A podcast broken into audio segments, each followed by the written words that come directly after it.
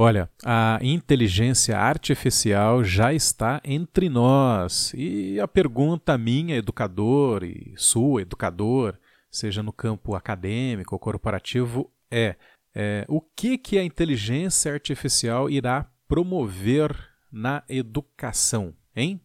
Diz que um estudante chinês ele levou apenas dois anos para incrementar o seu resultado em testes de conhecimento de 50% de acerto para 85% de acerto. Talvez esses dois anos assim, caro educador, você esteja imaginando, não, mas foi tempo suficiente né, para que ele estudasse afinco ali, com toda a dedicação para melhorar a sua performance. Mas acontece o seguinte: é que esse estudante conseguiu esse resultado espetacular, tudo bem, levando dois anos, mas absolutamente tutoriado, acompanhado apenas e tão somente por uma inteligência artificial. E tem mais, ouvinte educador. Esse estudante na verdade, ele realizou testes é, em, em conteúdo é, de difícil aprendizado, considerado de difícil aprendizado.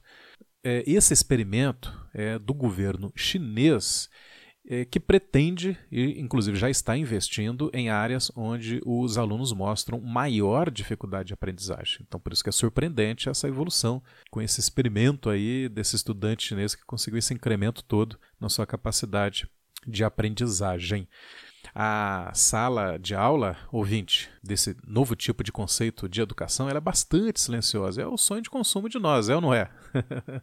e o professor e os alunos, eles ficam compenetradíssimos ali, né, nos seus computadores, recebendo instruções de quem? Da inteligência artificial. Lógico, né, que pode acontecer dessa inteligência artificial, que é, na verdade, o conceito dela é que ela está organicamente e sucessivamente também no processo de, de aprendizagem, né, ela pode encontrar em algum momento dificuldades. E é aí que o professor em sala de aula se apresenta mediando a, a, a, essa dificuldade entre o aluno e a própria inteligência artificial.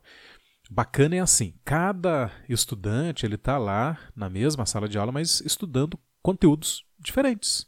E imaginem então, ouvinte, o grau máximo de individualização desse aprendizado, hein?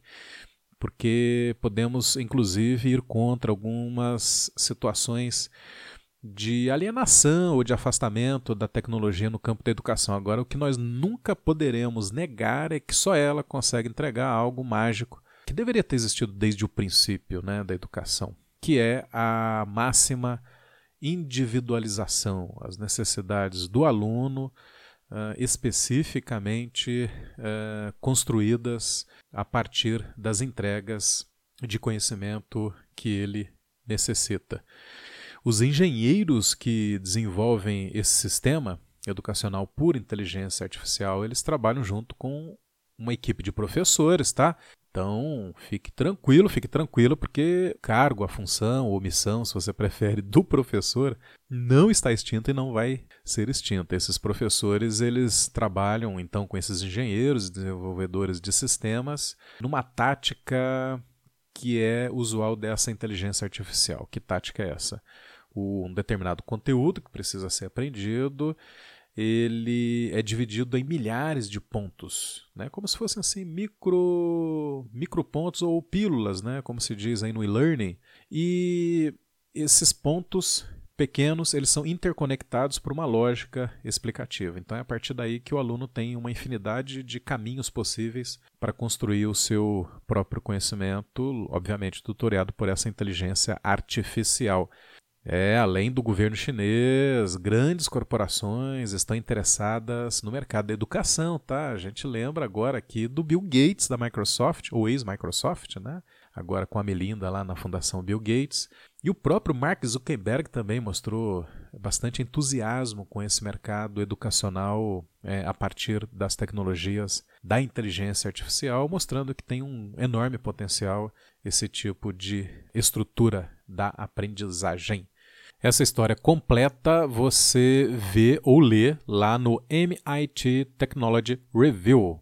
Muito bem, meu nome é André Toledo, eu sou gestor de educação corporativa e universidade corporativa, professor do ensino superior e um grande apaixonado pelas tecnologias aplicadas na educação. Até o próximo podcast. Tchau!